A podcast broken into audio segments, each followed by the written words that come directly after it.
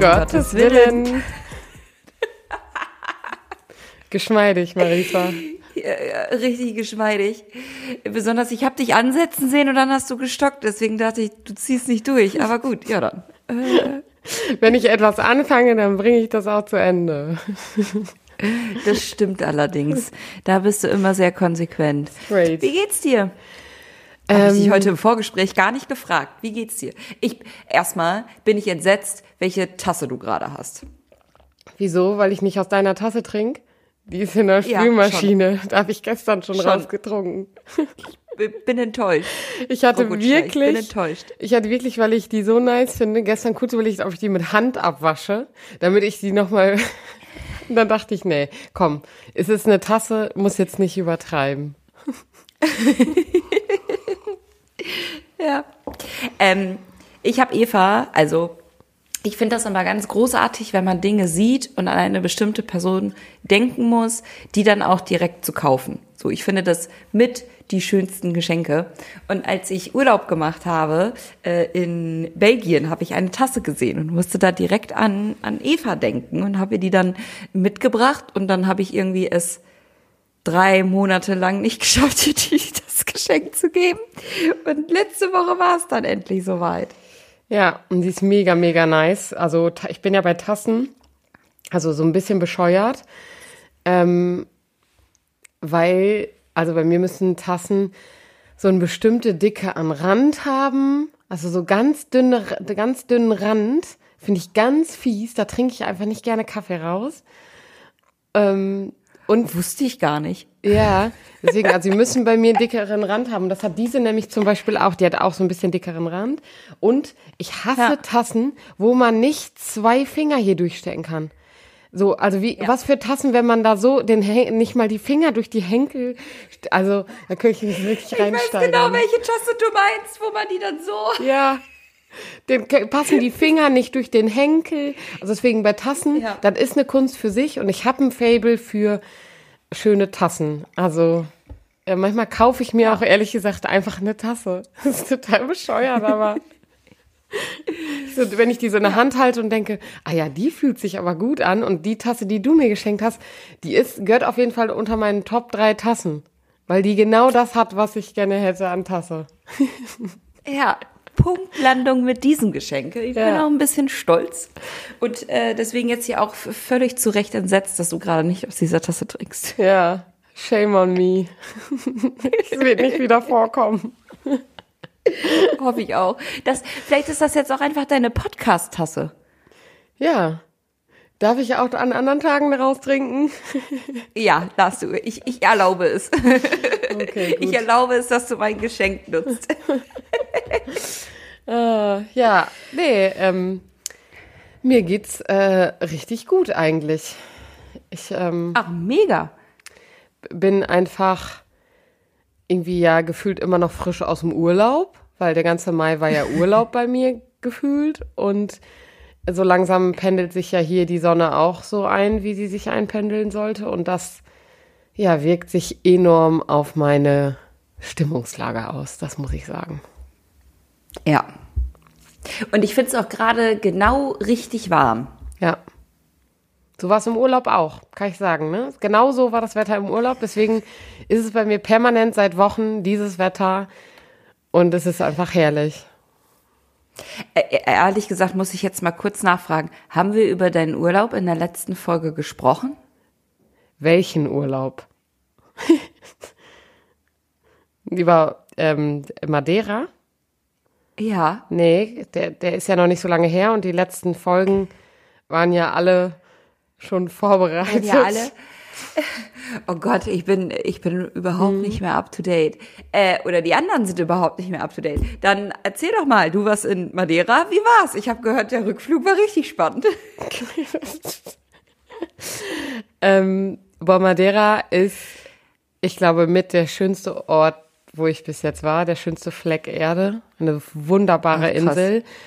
Ähm, also wer noch nicht da war, schreibt es auf eure Reisebucketlist, da gehört es auf jeden Fall drauf. Ähm, es war so irgendwie, also es war so alles dabei, ja. Und also nach Madeira fliegen ist schon eine Herausforderung. Nicht nur aufgrund der Geschichte, die ich da erlebt habe, sondern weil Madeira ja einen sehr berühmt-berüchtigten Flughafen hat. Ähm, das haben wir auch zu spüren bekommen. Also, Warum? Die Landebahn da ähm, ist mm, in mehrerlei Hinsicht besonders. Die liegt nämlich quasi im Wasser. Also die steht auf Stelzen, weil die Insel so, also die ist ja schon nicht so riesig und die haben die Landebahn inzwischen verlängert und deswegen steht die im Wasser. Die ist aber immer noch relativ kurz und die liegt an der Ostseite der Insel und ist ziemlich nah am, also Madeira ist sehr gebirgig, ähm, liegt auch nah mhm. an den Bergen und nah an dem nächsten Ort. Und das birgt wohl mehrere Herausforderungen für PilotInnen. Und deswegen dürfen da nur, also nicht alle PilotInnen halten, sondern nur welche mit einer besonderen Ausbildung. Aha. Und das haben wir zu spüren bekommen. Also ich hatte erst gedacht, so ja, es wird ein bisschen Turbulenzen dann vielleicht beim Landen oder so, oder der muss nochmal wieder abheben, wenn er merkt, das war jetzt noch nicht passend. So, das habe ich auch schon mal ja. erlebt. Ähm, als wir dachten, jetzt kommt der Landeanflug und sind so durch die Wolkendecke durch und dann war es schon so ein bisschen Turbulenzen und dann ging es wieder in die Wolkendecke hoch und wieder drüber und der Pilot sagte nur, wir können gerade leider nicht landen, weil der Wind äh, das nicht zulässt. Ähm, und das ist so, dass wenn Ostwind weht, ich glaube, es ist der Ostwind, wenn der weht, dann können die also wenn der mehr als, weiß ich nicht wie viel, das ist gar nicht so super windig, aber ein bisschen mehr also und so weht, dann können die Flugzeuge nicht so einfach landen, weil die dann theoretisch gegen die Insel stoßen würden oder so. Also auf jeden Fall. Ja, haben wir 20 Minuten lang oh über Madeira Gott. gekreist mit noch zwei anderen Flugzeugen, immer so im Kreis sind wir rumgeflogen, über die Insel, wieder durch die Wolkendecke durch, rauf, runter, rauf, runter. Und alle waren schon so, oh Gott, wann landen wir endlich? Und dann war der Landeanflug. Ja, hoffentlich geht euch der Sprit nicht aus. ja, dafür gibt es neben Madeira tatsächlich eine weitere Insel, die dafür da ist, dass man da notlanden kann, wenn man merkt, das klappt nicht mehr. Also, das ist kein Scherz. What? Weil da das Landen leichter ist. What? Auf jeden Fall war der Landeanflug gar nicht so holprig oder so, sondern, und das habe ich vorher auch noch nie erlebt, du, wir haben den Wind gespürt, weil das Flugzeug mit so einer krassen Schwankung links und rechts so geflogen ist, dass wir zwischendurch dachten, jetzt gleich stößt einer der Flügel auf die Landebahn auf. ja. Okay, also vielleicht ein kurzer Disclaimer zu deinem Pakt Madeira auf eure Bucketlist. Vielleicht nicht, wenn ihr Flugangst habt. Ja, also es saßen mehrere Leute im Flugzeug, die beim Start schon sichtbare äh, Ängste gezeigt haben. Ähm, für die war, glaube ich, die Landung dann schon auch eine Herausforderung. Aber sonst war die Landung und so, das war alles irgendwie, ein, also die Landung selbst war sonst gut, aber diese Schwanken, das fand ich schon krass. Ja, und auf dem Rückflug sind wir, weil wir mit einem Zwischenstopp geflogen sind, weil eben die Flüge nach Madeira so teuer sind, weil, wegen solcher Geschichten, weil da eben nur mhm. Special-Piloten landen können. Und haben dann mit einem Zwischenstopp gebucht ähm, und sind auf dem Rückweg über London geflogen, auf dem Hinweg über Lissabon. Ja, und in London wurde dann unser Anschlussflug gecancelt und es gab an dem Tag danach ersatzlos gestrichen. Ja, ersatzlos und es wurde uns kein Flug angeboten am nächsten Tag, weil an diesem Flughafen, von dem wir geflogen sind, am Montag kein Flieger geht. Also das, es war ganz klar, die Leute, wir canceln diesen Flug und hier kann morgen keiner von diesen Menschen von diesem Flughafen wegfliegen, weil montags ist hier Schicht im Schacht. Hier fliegt montags kein Ist hier Ruhetag? Oder? Ja, es haben mehrere Flug. Ich kenne das von mehreren Flughäfen. Also in Weze weiß ich, dass das auch so ist, dass die auch so einen Tag haben, wo einfach nur, also vielleicht ein Flieger landet, aber eigentlich kein Flugverkehr ist. Ja. Ähm, ja, das war auf jeden Fall dann an diesem Montag, war dann da, klar, da geht gar kein Flieger und die haben uns einfach nichts angeboten. Ja, und dann war mega Chaos da am Flughafen. Ähm, wir haben uns nachher noch mit ähm, einer Mutter und ihrer Tochter zusammengetan, weil die auch völlig planlos waren, haben rumtelefoniert, weil ich gesagt habe, okay, bevor wir jetzt irgendwas Neues buchen, will ich meine Fahrgastrechte kennen, Fluggastrechte kennen, damit ich nicht am Ende dafür zahle. Ja, und dann mussten wir, also wir haben immerhin ein Hotelzimmer gestellt bekommen, das auch ein gutes Hotel war, aber ähm, ja, wir mussten noch mal den Flughafen wechseln, weil da ja kein Flieger flog, also an die andere Seite der Stadt und sind dann mit einer anderen Maschine am Abend danach, also mehr als 24 Stunden später, zurückgeflogen. wup, wup. Dafür haben wir einen Tag London gehabt. Das ist doch mega gut. Mal eben kurz den Madeira-Urlaub in the, in the Great Britain verlängert ja, hier. Ja, das war wild. Und das, das war ja auch so ein Ding. Also, wenn man gerade ja. Aber warst du schon mal vorher in London? Oder? Ja, genau. Also, ich, ich kannte London schon, aber ähm, eine Herausforderung, die ich vorher nicht bedacht hatte. Wir sind in London in dem Flughafen, wo dann unser Flug gecancelt wurde, bestimmt dreimal durch Sicherheitskontrollen. Ähm, weil das ja nicht mehr zur EU gehört und wir jedes Mal, wenn wir rein oder rausgegangen sind, und das mussten wir mehrmals, weil wir dann ja andauernd, ja, jetzt müssen sie dahin und jetzt müssen sie dahin, an, sie müssen doch zum Gate und dann wieder rein, raus, rein, raus.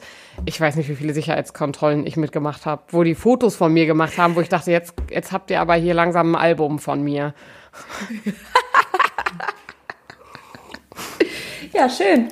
Schön, schön, schön. Ja, das war auf jeden Fall. Ähm, ja, zwei Erlebnisse in diesem Urlaub, die irgendwie besonderer Art waren. Also sonst haben wir natürlich ja. viel erlebt. Viele schöne Dinge. ja, ich habe dich viel wandern gesehen. Ja, das war herrlich. Und dann war, war auf einmal auch ein Wasserfall ein Thema. Also es sah auf jeden Fall sehr schön aus. Ja, irgendwie hat Madeira so viele Vegetationszonen, das ist, das ist unglaublich. Also, und Wandern ist jetzt ja, ist jetzt ein Ding von mir. Mhm. ist jetzt dein neues Hobby. Bin jetzt Profi. Nach der Tour, die wir wieder gemacht haben, würde ich sagen, kann man mich mit zu den Profis zählen. Ja, stark. Doch, doch, da sehe ich dich auch. Ja, ja. Dann, da sehe ich dich auch. Ja, was hast du denn so die letzten Wochen getrieben, während ich so im Urlaub, von Urlaub A nach Urlaub B gehopst bin? Äh, ich habe hier fleißig gearbeitet und die deutsche Wirtschaft am Laufen gehalten. Ja, irgendwer muss ja das Geld verdienen, ne? ist so, ist einfach so. Aber apropos neues Hobby, habe ich jetzt auch. Erzähl, ich bin ganz ohr. Ähm, und zwar äh, habe ich. Warte, warte. Darf, darf ich erst raten? Du weißt es doch schon. Ja? Ja. Ich weiß schon von deinem neuen Hobby, oh Gott. Kram. Ja. Kram.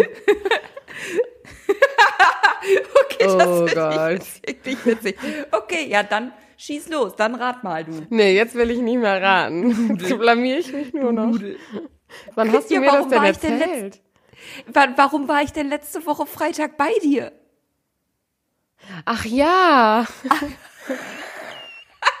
Ja, siehst du, ich war, einem, ich war danach auf einem Festival, das, das pustet bei mir alles wieder durch.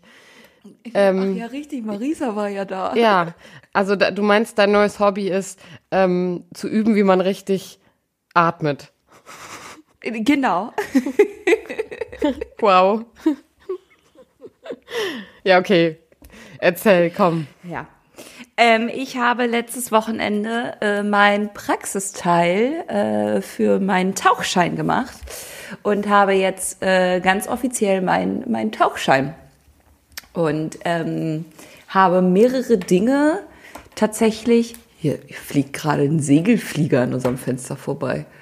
Äh. Ich war Marisa wohnt nicht im vierten Stock. Nein. Okay, ist jetzt auch nicht super nah, aber schon so, dass ich denke, oh krass, das ist ein Flugzeug. Okay. Ähm, genau. Und habe jetzt äh, ganz offiziell meinen Tauchschein. Äh, habe äh, mehrere Dinge irgendwie festgestellt. Äh, zum einen, dass das äh, nicht ohne Grund Tauchsport heißt. Ähm, weil das ist verdammt nochmal sowas von anstrengend. Also ich habe gedacht, ja, okay, das ist halt schon anstrengend, aber so anstrengend nicht. Habe mir dann auch direkt den ersten Sonnenbrand des äh, Jahres geholt, obwohl ich eingecremt war. Mega stark. Ähm, ja, und habe an dem Wochenende dann insgesamt sechs Tauchgänge gemacht mit jeweils 30 Minuten. Und ähm, das war richtig, richtig cool. Richtig, richtig, richtig cool. Äh, das ich jetzt beschlossen habe, ist mein neues Hobby. Ist auch irgendwie verdammt teuer, aber macht verdammt viel Spaß. Und ähm, also ich finde es ja, find's ja spannend, sowas als Hobby nochmal zu benennen, weil ein Hobby ist ja so, da machst du dich schon mal auch in deiner Freizeit auf den Weg und wandern, das kriegt man nochmal eher in seiner Freizeit hin. Äh, also wie, wie sieht das jetzt aus, wenn du dein Hobby noch so, so, ich sag mal, so heute überlegst du dir heute mal eine Runde tauchen, was machst du denn dann? Ähm, ja, also das ist generell jetzt erstmal ein wenig schwieriger. Und zwar ähm, ist jetzt mein nächster Schritt tatsächlich erstmal, mir einen Tauchverein zu suchen, weil Tauchen ist ein teures Hobby und das, was ich halt besitze, ist eine Maske und so Füßlinge. Ja, reicht ja. That's ne? it. Mehr brauchst du ja nicht. Nee. Sauerstoff, nee, ne? Nö, brauche ich nicht. halt, einfach, halt einfach so mein Kopf unter der Wasser, ja. jetzt aber jetzt im Waschbecken. Kannst du auch ja. zu Hause, genau. Äh, kann ich auch zu Hause. Äh, genau, das heißt, ich suche mir jetzt erstmal irgendwie einen Tauchverein. Äh, also falls da irgendwie im Umkreis von Paderborn uns da jemand zuhört und uns einen empfehlen kann, freue ich mich gerne über eine Nachricht. Ähm, und dann ist es so, so wie ich es zumindest verstanden habe, dass die meisten Tauchvereine dann tatsächlich auch so organisiert sind, dass man sich da gerade zu Beginn auch die Ausrüstung nochmal äh, gegen einen Ubulus leihen kann. Also gerade die Neoprenanzüge, die Flaschen, die Atemregler, Filmeter, bliblablub, so. Ähm, und äh, die haben dann wohl so, also sind dann in unterschiedlichen Gruppen organisiert und fahren dann halt irgendwie einmal im Monat, zweimal im Monat oder so zu bestimmten Tagen halt irgendwo hin. Und dann ist es so, dass man ja zum Tauchen immer einen Tauchbuddy braucht. Also man geht ja niemals alleine mhm. tauchen. Falls mal was passiert, hat man immer eine, eine zweite Person mit dabei. Ja, und ich habe halt jetzt gerade diesen Anfänger-Tauchschein gemacht, so, der mir quasi bescheinigt, ja, okay, die weiß halt, wie man runter und wie man wieder hochkommt und stirbt halt unter Wasser nicht. So. Aber äh, damit ich tatsächlich alleine mit einem Tauchbuddy tauchen gehen kann, braucht es jemand, der noch den nächst höheren Schein hat, mhm. wo es dann rund um, um Navigation im Wasser, um Führung von Gruppen und, und solche Dinge halt irgendwie geht, dass man da dann eine nächstqualifizierte höhere Person halt mit dabei hat. Was total Sinn macht, weil also ich weiß, dass ich nicht gut mit Orientierung bin. So minus zehn. Keine Ahnung, drehe mich dreimal im Kreis und ich weiß nicht mehr, wo ich bin, so. Aber ah, dazu hätte ich nämlich jetzt auch eine Frage gehabt. Also, weil ich mir das also so krass vorstelle. Also, mein Vater zum Beispiel und seine Frau, die haben auch einen Tauchschein und die gehen zum Beispiel, wenn die im Urlaub sind, äh, in Thailand, auf den Malediven, wo auch immer, gehen die da halt tauchen und da kann ich es mir noch irgendwie vorstellen, weil ich da so vor meinem Auge habe, okay, das Wasser ist ziemlich klar, da kann ich irgendwie ähm, vielleicht auch was sehen, aber wenn ich mir jetzt vorstelle, ich gehe in Geste im Speicherbecken tauchen, da sehe ich doch nichts. Da war ich drin.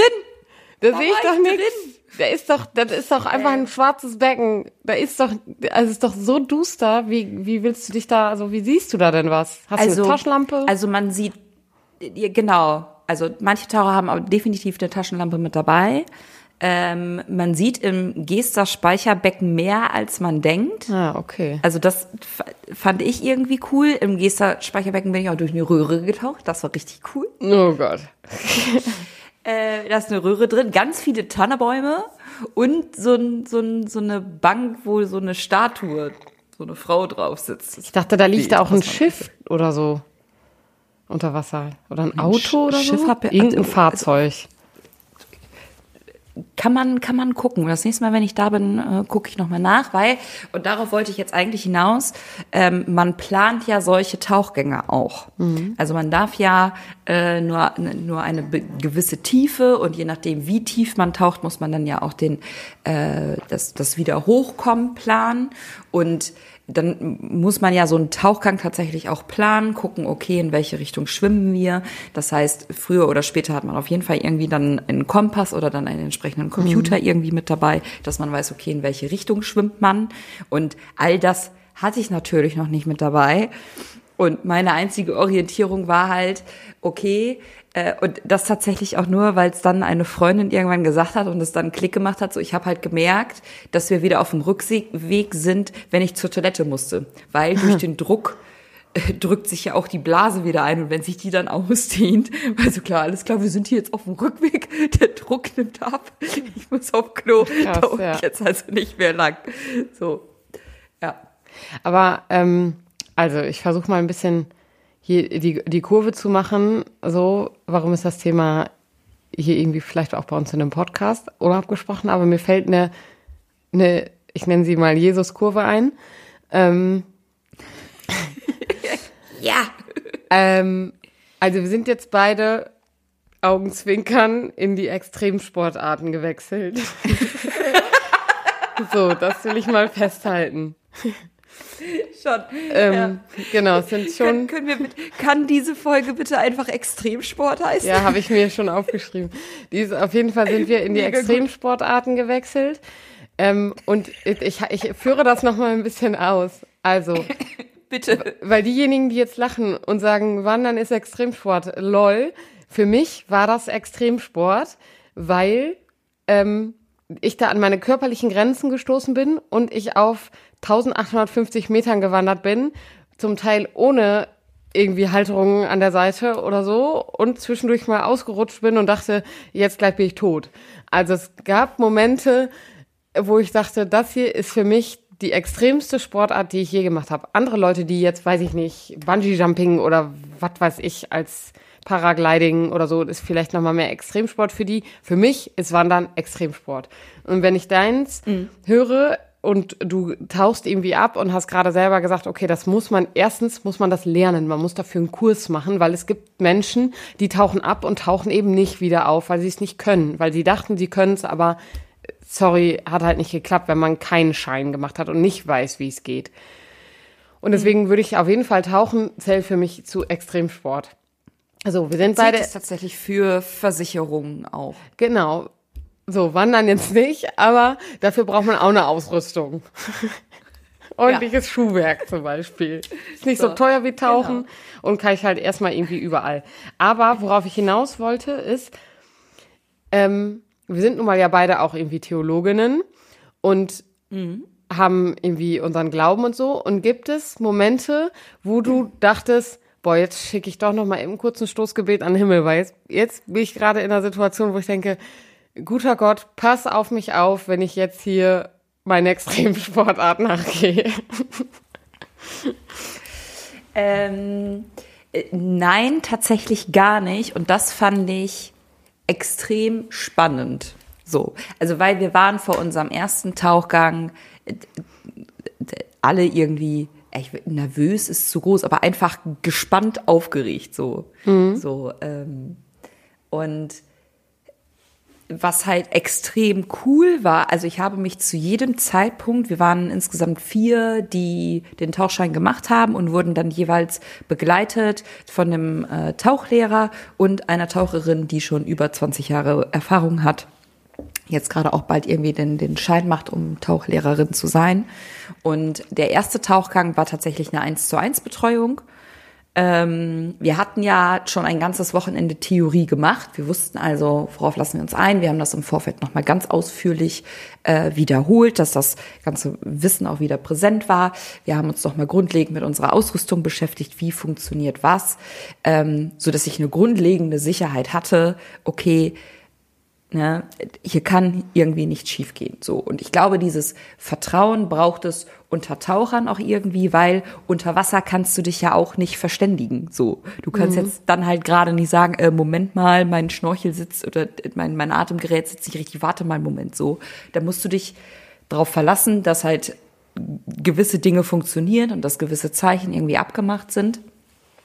Und das hat mir halt im Vorfeld alles nochmal wiederholt. So, trotzdem war ich irgendwie so gespannt. So, dann war der erste Tauchgang und man war erstmal mit allem anderen beschäftigt. So. Und dann von Tauchgang zu Tauchgang zu sehen, äh, den, den zweiten Tauchgang haben wir dann schon immer direkt zu sechs gemacht, dass äh, wir zwei TauchschülerInnen, immer, wir waren dann so als Buddy zusammen mit dann einem der Tauchlehrer. Und auch da war man dann immer irgendwie so viel mit allem beschäftigt. Also das Schwierigste, was ich festgestellt habe für mich beim Tauchen, war einfach das Sein. So, ich kann von A nach B schwimmen, so, aber einfach dieses Stoppen und Sein ist so kompliziert, weil dieses Austarieren von, wie viel Luft ist in meiner Lunge, wie viel Luft ist in meiner ähm, Weste, wie viel brauche ich, auf welcher Höhe bin ich gerade, wie also, oder auf welcher Tiefe bin ich gerade. So, man ist am Anfang so viel mit Austarieren beschäftigt, dass ich quasi für alles andere keine Zeit mhm. habe. So.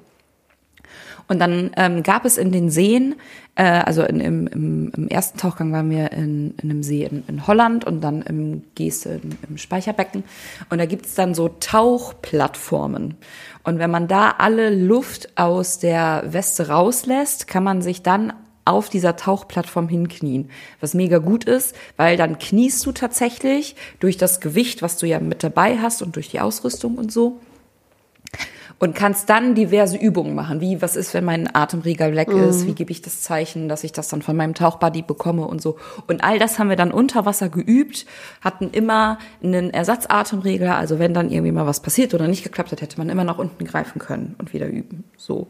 Und es gab einen Moment, und ich glaube, es war der fünfte Tauchgang, ähm, da waren erst die äh, beiden Kumpels von mir dran. Ja, und die Übung war, man sitzt an getrennten Ecken, ähm, also so komplett mhm. so groß wie die Plattform ist. Einer gibt das Zeichen von ich habe gerade Luftnot, mein Atemregler funktioniert nicht, schwimmt dann ohne Atemregler rüber, um dann den Ersatzatemregler von dem Tauchbuddy zu bekommen. So, das war die Übung. Äh, die brauchten halt die ganze Plattform. Das heißt, äh, die Freundin und ich, wir waren halt davor und haben halt gewartet. So. Weil Warten aber so schwierig ist, lag ich permanent dauernd irgendwie gefühlt auf dem Boden, hab halt den ganzen Dreck vom und den ganzen Sand vom Speicherbecken aufgewirbelt. Und ähm, bald waren wir halt gefangen in einer großen Sch Schlammbeuge. So. ja. Was völlig okay ist, weil das ist ja, du siehst ja, du siehst ja richtig gut. Die Jungs waren fertig mit ihrer Übung, hat ein bisschen gedauert, weil mussten natürlich beide machen. Wir beiden Mädels waren dran. Der Tauchlehrer hat der Tauchlehrerin das Zeichen gegeben, achte du mal auf die Jungs. Ich habe mich nicht mehr auf die konzentriert, die waren irgendwie weg. Äh, wir beiden haben unsere Übung gemacht, haben das auch richtig gut gerockt und dann drehen wir uns um, auch mit dem Tauchlehrer zusammen und gucken uns um und alle weg. okay, äh, was machen wir denn jetzt? so, dann mussten wir mal kurz, kurz uns eben per Zeichen ver verständigen, so, was machen wir jetzt? Und der Tauchlehrer hat uns dann so ein Zeichen gegeben, ihr bleibt mal hier, ich such mal, so. Dann ist der rückwärts geschwommen, was ich schon wahnsinnig beeindruckend fand, so, schwimmt er einfach rückwärts, dreht sich einmal wie so eine Robbe, schwimmt um die Plattform rum und guckt mal und findet die halt nicht, so. Und dann ist es halt so, dass wenn du irgendwie deine Gruppe nicht wiederfindest, wartest du ein bisschen unter Wasser, und setzt dann halt irgendwann die Boje, weil unter Wasser wirst du dich dann ab einer ja. gewissen Tiefe aufgrund der Dunkelheit und so wirst du dich halt nicht wiederfinden. Ähm, und dann halt Boje setzen zur Wasseroberfläche und da ist die Wahrscheinlichkeit höher, dass man sich dann halt irgendwie findet. So. Boje war gesetzt, das war auch eh abge, abgesprochen, dass wir das einmal uns angucken unter Wasser und dann halt auch ein bisschen mit der Boje nochmal durch die Gegend tauchen und so. Boje ist gesetzt, ich krieg die Boje in die Hand gedrückt in dem Moment. So, wie im Film kommen die so um die Ecke. okay, Boje wieder reinholen, so. Aber es gab halt diesen Moment, wo ähm, meine Freundin und ich auf dieser Plattform knieten, Gruppe weg, Tauchlehrer weg und wir saßen da auf elf Meter Tiefe so, ja, dann warten wir jetzt hier. Und ich hatte keine Panik. Ja, krass. Und das war das wirklich Coole. So, also man hat von Tauchgang zu Tauchgang gemerkt, wie man mehr ein Gefühl für Unterwasser mhm. bekommt, wie man mehr ein Gefühl zum Equipment bekommt. Und beim sechsten Tauchgang, da wir alle irgendwie die, die Übungen schon direkt geschafft hatten, mussten wir halt keine mehr wiederholen und konnten dann, ähm, meine Freundin hat es Spekulationstauchgang genannt und konnten dann halt einfach mal tauchen und gucken und auch mal ein bisschen Meter machen, so. Und da dann auch nochmal zu, mer zu merken, so im letzten Tauchgang, wie gut wir aufeinander achten konnten. Auf einmal hat man irgendwie Fische wahrgenommen. Die Jungs sind vorgetaucht, die hatten dann noch ein, so Aale gesehen, die halt riesig sind. Ähm, wie gesagt, da sind wir dann im letzten Tauchgang durch den, durch den Tunnel getaucht. Und ich habe für mich in dieser Zeit nochmal mich, also weil ich auch immer dachte, unter Wasser ist es halt still, aber es ist halt mega laut so. Man, äh, man ist wirklich überrascht, aber du bist ja dann halt auch einfach mal 30 Minuten unter Wasser mit niemandem am Reden. Mhm. So. Und bist so in deiner eigenen Welt, machst also dir eigene Gedanken. genau. Quasi. Und das fand ich halt einfach nochmal irgendwie richtig cool zu merken. Ich erlebe und erfahre mich hier gerade eben nochmal anders. Ich habe aber trotzdem die Gruppe, mit der ich mich dann nachher über Dinge XY austauschen kann. Zu merken, ganz viel Kommunikation, dafür braucht es gar kein Wort. So, ich habe nachher auch meiner äh, Freundin irgendwie dann dann noch gesagt so, boah, ich habe mich halt mega wohl gefühlt, weil wir jetzt auch endlich die Zeit hatten, dann zwischendurch mal abzuchecken, ist bei dir alles okay? Jo, bei mir mhm. ist auch mhm. alles okay. Ja, nice. Guck mal, hast du das da gesehen? So, das war einfach richtig cool, aber ist halt auch mega anstrengend. Ähm, wir haben dann unten bei, bei dem Restaurant geparkt am Gester Speicherbecken, hatten uns dann an dem Parkplatz irgendwie die Flaschen fertig gemacht, aufgesattelt. Ne? Ich hatte, glaube ich, zwölf Kilo Gepäck am Ende auf meinem Rücken in einem Neo dicken Neoprenanzug und das dann erstmal diesen kleinen Deich da dann noch rauf, mhm. diese zwei, zwei Treppen und das dann insgesamt dreimal hin und dreimal wieder zurück. Irgendwann habe ich irgendwen angeguckt und gesagt, ich habe gerade einen ganz neuen Respekt für Feuerwehrpersonen gewonnen. Ja, das stimmt. Aber das, das einfach wirklich richtig anstrengend ist. Also es ähm, finde ich wirklich spannend, weil bei voll vielen Sachen, die du jetzt gesagt hast, also sei es irgendwie Vertrauen, ähm, ein Gefühl so dafür zu bekommen und nochmal ein Gefühl für seinen eigenen Körper zu entwickeln. Also ähm, auch mit dem Punkt, das ist verdammt anstrengend und was leistet mein Körper hier gerade, ähm, ja. wenn ich wenn ich auch meinem Körper vertraue. Also das ist ja auch was, was total viel damit zusammenhängt. Und ja. also der Kommunikationsaspekt, der ist ja natürlich nochmal auf einer besonderen Ebene, weil, wie du gesagt hast, ne, unter Wasser äh, sprechen ist nicht so. Und wenn es mal irgendwie dunkel ist, dann ist auch sich Zeichen geben schon irgendwie schwierig. Und wenn ich, also wenn ich da irgendwie gerade nicht der anderen Person vertraue oder die andere Person eben mit den entsprechenden Zeichen verstehe, dann komme ich auch in eine Situation, die, die einfach brenzlig wird und wo ich dann irgendwie mir selbst ja. mehr helfen muss. Und das sind zum Teil Sachen, wo ich, wo ich merke, bei meiner Extremsportart ist das ähnlich. also, nee, aber jetzt ehrlich, also ich hatte auch, bevor wir die große äh, die große Wanderung, also diese schwierige gemacht haben, haben wir einen Tag davor eine leichte gemacht. Und bei der leichten Wanderung zu den Wasserfällen bin ich schon an meine Grenzen gekommen, weil ich mir vielleicht zweimal außerdem sehr stark den Kopf gestoßen habe. Ähm, und die Wetterverhältnisse, oh, das war auch echt scheiße. Aber die Wetterverhältnisse waren da auch echt bescheiden. Also es waren irgendwie neun Grad und Regen. Ähm, ja. Und wir waren irgendwann, also so die Finger wurden halt so wie, als wäre ich zu lange in der Badewanne gewesen und angeschwollen und so und alle waren ein bisschen am Frieren und es war irgendwie nicht so mega geil und dann kam halt noch zwischendurch irgendwie diese Wanderung als Anstrengung dazu und da bin ich auf jeden Fall schon so gewesen, dass ich dachte, ey, das war hier eine leichte Route, wie soll ich denn die schwere hinkriegen? Können wir nicht da eine da, mit, da in der Mitte zwischen machen? Und es war aber klar, die schwere Route ist auch die allerschönste hier auf der Insel. Und ich habe so krass Respekt vor dieser Route gehabt, weil ich natürlich viel darüber gelesen habe und da so viele Dinge standen, wo ich dachte, das schaffe ich körperlich nicht. Das werde ich nicht schaffen.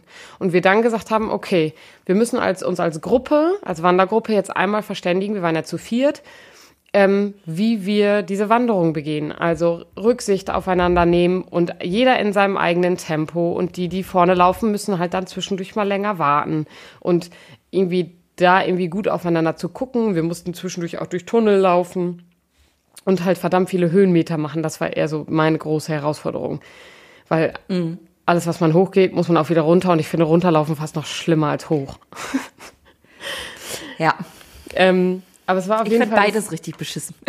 Ja, und es war auf jeden Fall deswegen schon so, dass ich wusste, ich bin körperlich nicht die fitteste, ich mache sonst nie Sport und jetzt mache ich hier so eine schwere Wanderung, weiß ich nicht. Und es war so krass gut. Also ich war am Ende, hätte ich fast geweint, weil ich dachte, mein Gott, bin ich stolz auf meinen Körper und stolz auf mich, dass ich mhm. das hier geschafft habe. Und es war so ein krasses Erlebnis.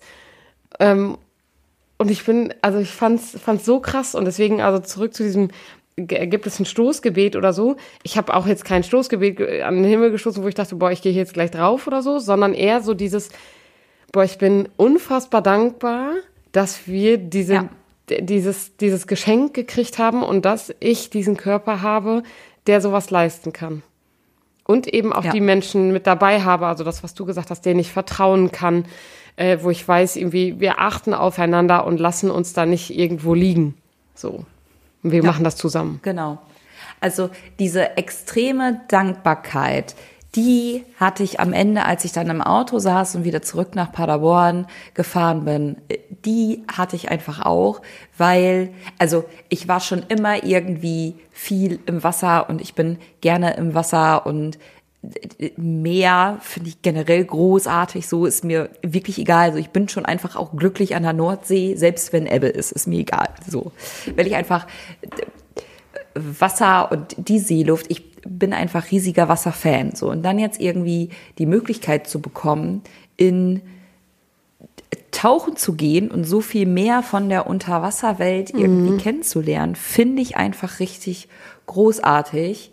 Und was ich dann auch noch ganz andere Kapitel, so was ich dann halt auch irgendwie mega cool fand, ist halt, ähm, bei der Theorie gab es einen extra Kapitel zu, wie verhalte ich mich unter Wasser und wie verhält sich ein Taucher unter Wasser und welchen Müll der unter Wasser liegt, weil das ist einfach die Realität. Mhm. Ab wann nehme ich den mit und wann nicht und ab, ne, ab wann ist Müll schon zu Lebensraum von Tieren geworden und wann nicht und pipapo. Das fand ich einfach mega stark. Ja, das ist das so. Ist, ja, Unterwasserwelt ist ist, ist krass. Also da habe ich mega Respekt vor. Mega, mega Respekt. Aber es macht halt einfach so viel Spaß. Ja. Ich kann das gar nicht irgendwie, irgendwie beschreiben, so. Und also war es der fünfte Tauchgang, wo ich dann auch echt merkte, so, boah, ich komme jetzt hier wirklich gerade auch tatsächlich an meine körperlichen Grenzen, weil es halt einfach anstrengend ist. So, und dann war es der sechste und ich war froh, so, boah, sechster Tauchschein geschafft, geil. Und gleichzeitig war aber so, es macht so viel Spaß, können wir nicht jetzt noch einen siebten machen? Ja. Weil es halt einfach so cool ist. So, weil es alleine an sich schon Spaß macht, aber dann halt auch ganz zu Beginn so zu merken, wie man von Tauchgang zu Tauchgang immer besser wird. So, und dann, also ich weiß nicht, wann, wann du das letzte Mal so, also wo, wo unser Tauchlehrer auch am Ende gesagt hat, so, so, und jetzt erinnern wir uns alle mal nochmal an unseren ersten Tauchgang. Habt ihr da zu Beginn irgendwelche Fische gesehen? So, ähm, nee, wir haben gar nicht Ja, aber da waren Atmen. Fische. Atmen. Atmen. So, genau. Ich war mit Atmen beschäftigt. Und auch das so zu Beginn, wie viel Atemluft wir verbraucht haben, weil wir halt einfach so viel mit Rudern der Arme mhm. und der mhm. Beine und mit allem beschäftigt waren und auch da, wie wir das immer besser uns irgendwie einteilen konnten, weil wir mehr Erfahrung und so. Und das ist halt einfach schon wirklich lange her, dass ich mal für mich erlebt habe, boah, ich habe mich jetzt hier in kurzer Zeit in etwas, was ich neu gelernt habe, so krass verbessert. Das ja. müsste man eigentlich öfter machen. Ja. Ja, voll. Aber voll, also ich, ich also hatte ja eine Idee, wo diese Podcast-Folge hier so hingeht, aber sie hat nochmal einen anderen Drive äh, angenommen. Ähm, aber also das ganz woanders abgewogen. Genau, also ich fände es auf jeden Fall spannend für diejenigen, die uns wie zuhören und bis hierhin zumindest gehört haben. Ähm, wenn ihr ähnliche Erfahrungen macht, in welcher Extremsportart ihr euch auch immer befindet. und definiert bitte für euch selbst Extremsportarten ohne Verurteilung. Ja das, was für euch Extremsport ist, ist für euch Extremsport, weil es eben auch ein bisschen subjektiv ist. Aber erzählt uns doch einfach mal von euren Erfahrungen. Ähm, wie, wie erlebt ihr das? Ähm, was sind die Besonderheiten für euch? Was könnt ihr daraus auch für euch ja. persönlich mitnehmen? Würde mich interessieren. Ich freue mich auf die Nachrichten. Ich mich auch. Ansonsten eine gute Woche und bis zum nächsten Mal. Tschüss. Tschüss.